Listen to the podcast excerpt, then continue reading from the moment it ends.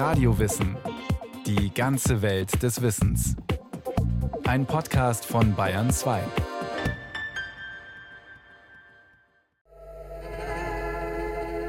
Unter dem Bett findet man bei manchen Leuten mehr als im Schrank.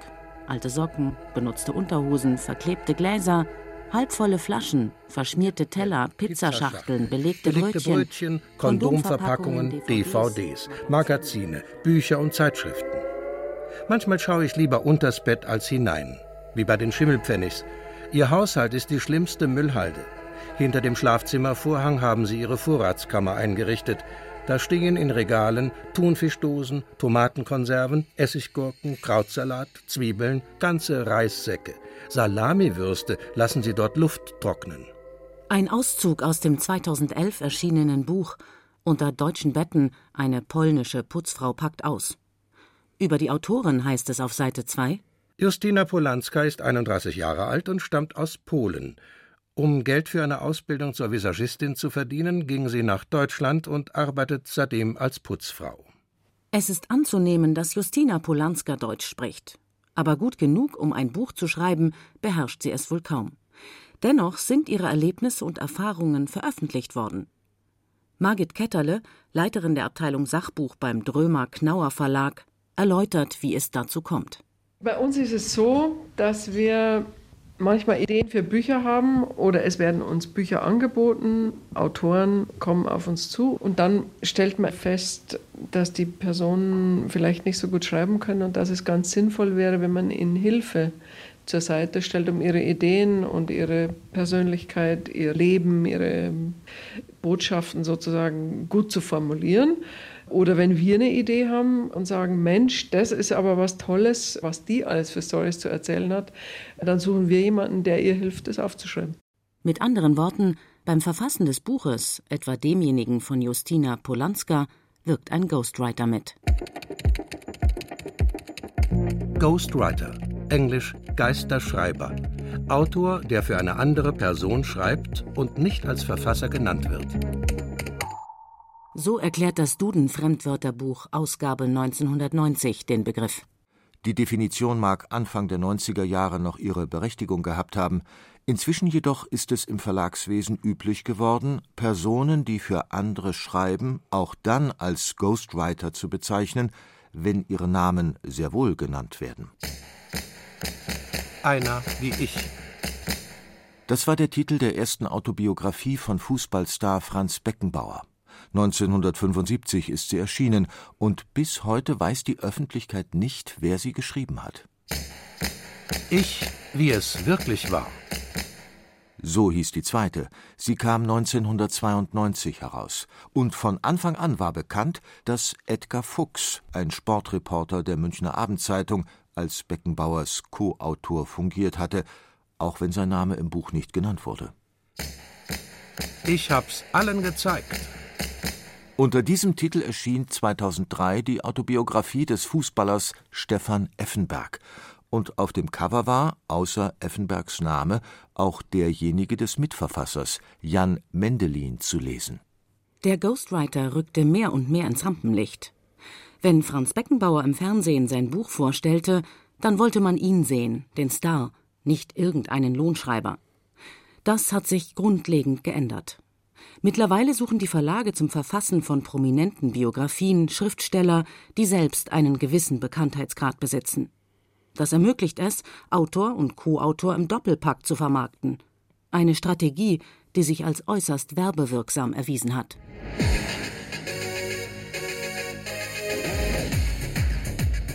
Also ich sag mal so, wenn andere mit dem goldenen Löffel im Mund geboren wurden, dann sind's bei meinen Ahnen Mistgabel und Sahnespritztüte. Oma und Opa Bohlen waren Schwein- und Kuhbauern in der dunkelsten Ecke von Ostfriesland, irgendwo an einem Kanal. Außer Schweinen und Kühen hatten sie noch elf Kinder. Ich kann von Glück sagen, dass mein Vater ein echter Sturkopf ist und unbedingt Abi machen wollte. Sonst würde ich jetzt vielleicht auch mit Gummistiefeln hinterm Deich rumhopsen und an Kuhäutern rummachen. Oder ich wäre Otto Walkes geworden. Auch ein Absturz. Eine Kostprobe aus Dieter Bohlens Biografie Nichts als die Wahrheit. Bohlens Name steht in großen Lettern auf dem Buchdeckel. Darunter etwas kleiner der Zusatz mit Katja Kessler. Katja Kessler ist nicht ganz so bekannt wie der Musiker, Songschreiber und Musikproduzent Bohlen. Immerhin ist sie als Redakteurin und Klatschkolumnistin der Bild-Zeitung vielen ein Begriff. Sie war die erste deutsche Ghostwriterin, die ganz und gar aus dem Schatten des Prominenten, für den sie schrieb, heraustrat. Zusammen mit Dieter Bohlen erhielt sie die Goldene Feder, einen Medienpreis, mit dem sonst vor allem Chefredakteure, Moderatoren und bedeutende Publizisten ausgezeichnet werden. Katja Kessler und Dieter Bohlen bekamen ihn verliehen, weil sich dank ihres gemeinsam verfassten Buches erstmals die Feuilletons namhafter Zeitungen mit dem Phänomen des Boulevard beschäftigt haben. In Fällen wie denjenigen von Jan Mendelin und Katja Kessler hat das Wort Ghostwriter seinen ursprünglichen Sinn eingebüßt. Die Co-Autoren gleichen nicht mehr unsichtbaren Geistern, sondern eher weithin sichtbaren Riesen.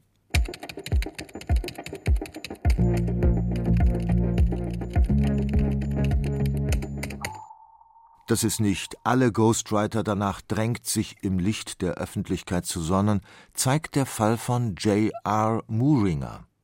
2005 erschien sein autobiografischer Roman The Tender Bar. Der ehemalige Tennisprofi Andre Agassi hat ihn gelesen.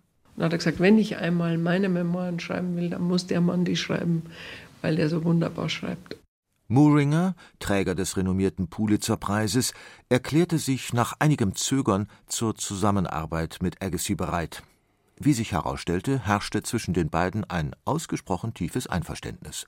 Je besser die Chemie zwischen einem Ghostwriter und einem Autor funktioniert, desto tiefer und intensiver und druckreifer werden die Geschichten auch erzählt und desto besser kann der Ghostwriter in der Regel das Leben des Autors oder eben auch die Themen, die zu verhandeln sind, darstellen. 250 Stunden saß der Ghostwriter mit Agassi zusammen und ließ sich dessen Geschichte erzählen. Noch einmal so viel Zeit soll er mit psychologischen Studien verbracht haben.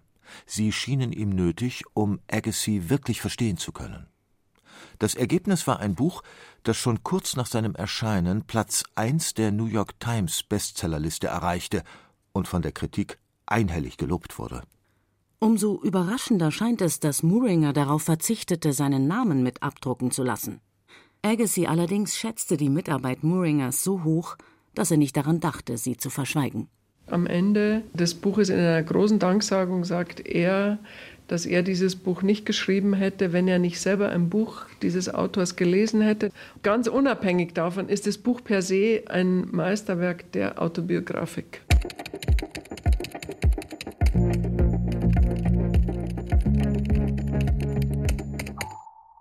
Im Gegensatz zum Autobiografen, der seine eigene Lebensgeschichte zu Papier bringt, wird ein Autobiografiker oder eine Autobiografikerin im Auftrag anderer tätig. Und es sind keineswegs nur Prominente, die ihre Lebenswege aufschreiben lassen. Als Autobiografiker hat sich auch ein ganzer Berufszweig etabliert von in der Regel Geisteswissenschaftlern, die nach gerade Firmen aufgemacht haben, die Autobiografien schreiben. Rohnstock-Biografien heißt eine der Firmen, die sich auf das Schreiben von Autobiografien, Familien- und Firmengeschichten spezialisiert haben. Sie wurde Ende der 1990er Jahre gegründet. Die Inhaberin Katrin Rohnstock hatte die Lebenserinnerungen einer privaten Auftraggeberin niedergeschrieben und dann festgestellt, dass es für genau diese Art der Dienstleistung eine große Nachfrage gibt. Inzwischen hat Frau Rohnstock ein vielköpfiges Team um sich geschart. Heike Rudloff gehörte ihm mehrere Jahre lang an. Die Leute, für die ich schreibe, das sind ja ganz normale Menschen. Das sind Leute, die einfach möchten, dass eine Geschichte aus ihrem Leben erzählt wird, die entweder was sehr Aufregendes erlebt haben, manche haben eine Firma aufgebaut, einfach etwas getan, von dem sie glauben, dass sie es ihren Kindern aus ihrer Sicht erzählt haben möchten. Und sie wissen, dass da ein schönes Buch bei rauskommt. Inzwischen hat sich Heike Rudloff auf Künstlerporträts spezialisiert. Aber ob Künstler oder nicht, aus den Erlebnissen und Erfahrungen anderer Menschen eine lesenswerte Geschichte zu machen, setzt ganz bestimmte Fähigkeiten voraus. In der Regel kommen die Leute vom Schreiben her, seien es Journalisten, Autoren, Schriftsteller, haben mit Text und Sprache zu tun und haben irgendwann mal gemerkt, dass sie sich besonders gut hineinversetzen können in Menschen. Also wir haben eine Frau, die das auf wunderbare Weise einmal geschildert hat, die hat gesagt, ich werde dann die, ich spüre die, ich denke die, wenn ich den zuhöre und wenn ich das schreibe. Noch etwas muss der Ghostwriter haben. Ich würde sagen, vor allem Neugier für Menschen und sich interessieren für die Geschichten anderer Menschen. Man muss neugierig sein, man muss das wissen wollen, man muss in den reinschlüpfen wollen. Die Neugier für andere Menschen und das Interesse daran, was sie motiviert, Dinge, die sie geschafft haben, wie sie das gemacht haben, das finde ich wahnsinnig interessant und das ist eine der wichtigsten Eigenschaften, die ich mitgebracht habe. Neben diesen ganz persönlichen Eigenschaften braucht jemand, der für andere schreiben will, bestimmte Fertigkeiten. Zu dem, was er sich aneignen muss, gehört unter anderem die Interviewtechnik an sich, wie man überhaupt Menschen dazu bringt, frei zu erzählen, die Geschichte frei zu erzählen. Hier wird nicht sehr stark strukturiert gefragt und immer wieder auf den Punkt gefragt, wie ein Journalist das tun würde, sondern der Erzählfluss darf fließen und man fragt zwar gelegentlich mal nach und man steuert schon ein klein bisschen in bestimmte Richtung, man hakt nach. Im Grunde lässt man den Erzähler oder die Erzählerin aber erzählen. Die Mitarbeiter der Firma Rohnstock durchlaufen eine Ausbildung, in der sie derlei Techniken erlernen und weil die Firma die Bezeichnung Autobiografiker markenrechtlich hat schützen lassen, dürfen sich nur bei Rohnstock ausgebildete und zertifizierte Autoren so nennen. Was selbstverständlich nicht bedeutet, dass die zahlreichen anderen Autoren, die auf dem Gebiet der Autobiografik ihre Dienste anbieten, allesamt unqualifiziert wären.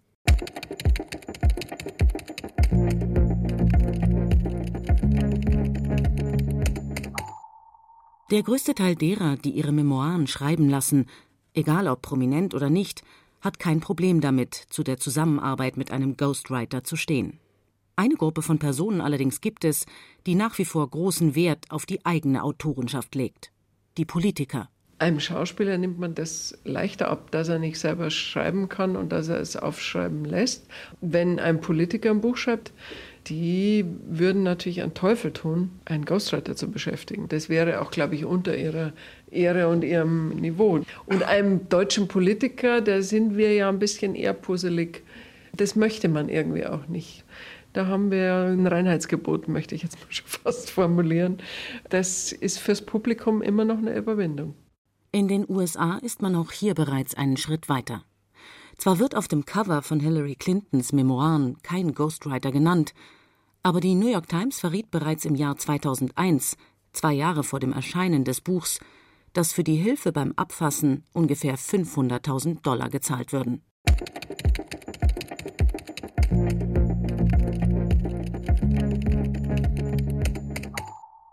Überhaupt war es in Amerika weit früher üblich, für sich schreiben zu lassen als in Europa. Das trifft vor allem auf Reden zu. Im März 1954 reiste eine Gruppe deutscher Politiker auf Einladung des State Department in die USA. Neben Willy Brandt und Fritz Erler gehörte ihr auch der damalige Bundestagsvizepräsident Carlo Schmid an. Dabei, so schreibt Schmid in seinen 25 Jahre später erschienenen Erinnerungen, kam unsere Delegation nicht aus dem Staunen heraus, als wir die Kongressbibliothek besuchten und man uns erklärte, dass dort mehrere hundert Wissenschaftler den Abgeordneten zur Verfügung stehen, um ihnen bei ihren Reden nicht nur mit Fakten behilflich zu sein, sondern für sie auch komplette Redeentwürfe anzufertigen, wenn es gewünscht wird, gleich mehrere zur Auswahl, je nachdem, wie die Debatte läuft. Schmid dessen Reden allesamt aus seiner eigenen Feder stammten, stand den Ghostwritern skeptisch gegenüber. Er fürchtete, dass sie zu einem Faktor der parlamentarischen Meinungsbildung werden können, von dem einzelne Abgeordnete unversehens abhängig werden. Solche Bedenken hegt heute kaum mehr jemand. Das Kanzleramt gebietet, wie die Zeitung Die Welt einmal schrieb, über eine ansehnlich bestückte germanistische Abteilung, die nichts anderes beschäftigt, als öffentliche Reden auf mitreißende Wirkung und überrumpelnden Effekt hin umzuformulieren. Germanistische Abteilung hin oder her, letztendlich hat jeder Staatsmann seinen persönlichen Redenschreiber. Er ist derjenige, der die richtigen Worte finden muss, wenn es gilt, das, was das Staatsoberhaupt, der Regierungschef oder der Minister sagen will, so zu sagen, dass es beim Publikum ankommt.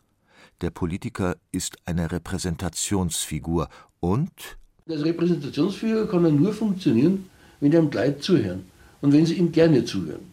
Der inzwischen verstorbene Historiker Helmut Hanko war viele Jahre lang als Ghostwriter hochrangiger Kommunalpolitiker tätig.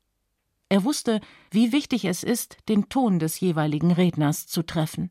Und deswegen muss man zuhören, wie er redet. Hanko gestand, dass er am Anfang seiner Tätigkeit der Versuchung unterlag, Reden so zu formulieren, wie er sie selber gehalten hätte.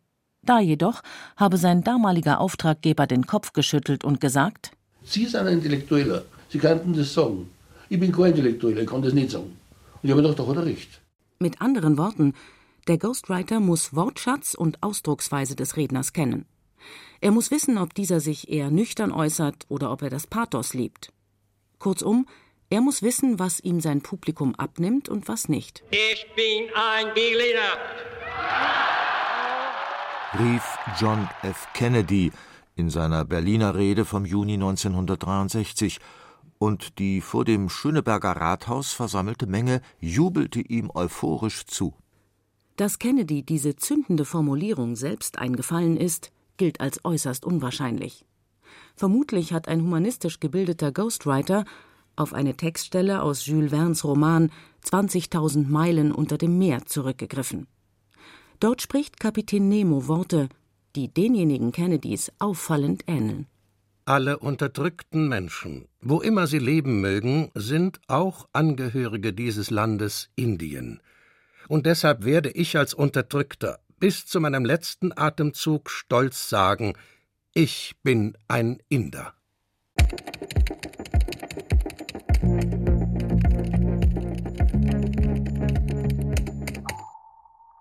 Also erstens muss man Deutsch können. Zweitens muss man eine fundierte, flache Allgemeinbildung haben. Es muss an, wenn irgendein Thema kommt, dazu was einfallen. Wenn man da erst anfangen muss, irgendwo herumzugraben, ist man aufgeschmissen. Man kann natürlich dann rumgraben, aber erst muss man wissen, wo man hingraben will. Ähnlich, nur etwas knapper, äußert sich der Politiker und Soziologe Ralf Dahrendorf. Er bemerkte, Ghostwriter seien Spezialisten für das Allgemeine. Im besonderen Maß trifft das auf jene Ghostwriter zu, die Reden und Vorträge schreiben, deren Inhalt über ein bestimmtes Fachwissen, etwa im Bereich Wirtschaft, hinausgeht. Sie werden tätig, wenn der Firmenchef seine Unternehmensphilosophie erläutert, der Vorstandsvorsitzende über die Zukunftschancen seines Konzerns referiert oder der Verkaufsmanager ein neues Produkt vorstellt. Eine Rede, die beim Publikum die gewünschte Resonanz finden soll, muss, wenn man so will, ein Gesamtkunstwerk sein. Der Ghostwriters Guide für die redeselige Gesellschaft erklärt dazu Der, der die Rede schreibt, muss das Publikum als Teil der Rede selbst sehen. Er muss die Persönlichkeit des Redners, die Sache, den Anlass und das Publikum in eine harmonische Einheit bringen. Julius Lengert, 2020 verstorben, war mit dieser Aufgabenstellung vertraut. Sein erstes Gespräch mit einem Auftraggeber fand in der Regel im Café statt. Dort ist die Atmosphäre ungezwungener als in einem Büro. Hauptzweck dieses Gesprächs? Dass man aus dem heraus fragt, was er eigentlich will, sagen will und ausdrücken will. Und je besser der Ghostwriter von dem Auftraggeber die beabsichtigte Wirkung herausfragt, umso besser und gezielter kann er diese Wirkung dann erreichen. Und danach wird sich die Qualität eines Ghostwriters bemessen, wie genau er sich auf beide, auf den Sender der Nachrichten, auf den Vortragenden, wie auf den Empfänger, den Rezipienten, den Zuhörer einstellt und eben die Sprache findet, die dem Zuhörerkreis entspricht. Entscheidend ist dabei auch die Frage, welches Interesse dieser Zuhörerkreis an dem Vortrag überhaupt hat. Wollen die Leute was hören oder sollen sie was hören? Das ist ein eminenter Unterschied.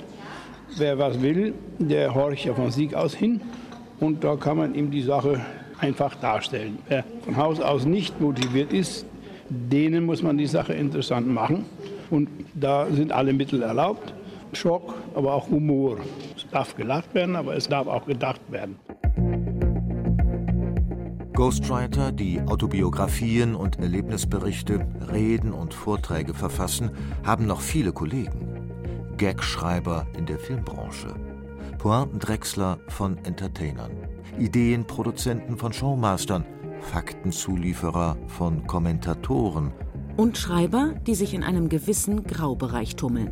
Biete Lektorat heißt es auf Aushängen an den schwarzen Brettern von Universitätsinstituten und Mensen. Erfahrener Lektor erstellt und korrigiert Texte aller Art, gern Hochschularbeiten. Kann man in Zeitungs- oder Internetanzeigen lesen. Die Zahl derer, die ihre Hilfe beim Schreiben akademischer Arbeiten anbietet, ist unüberschaubar.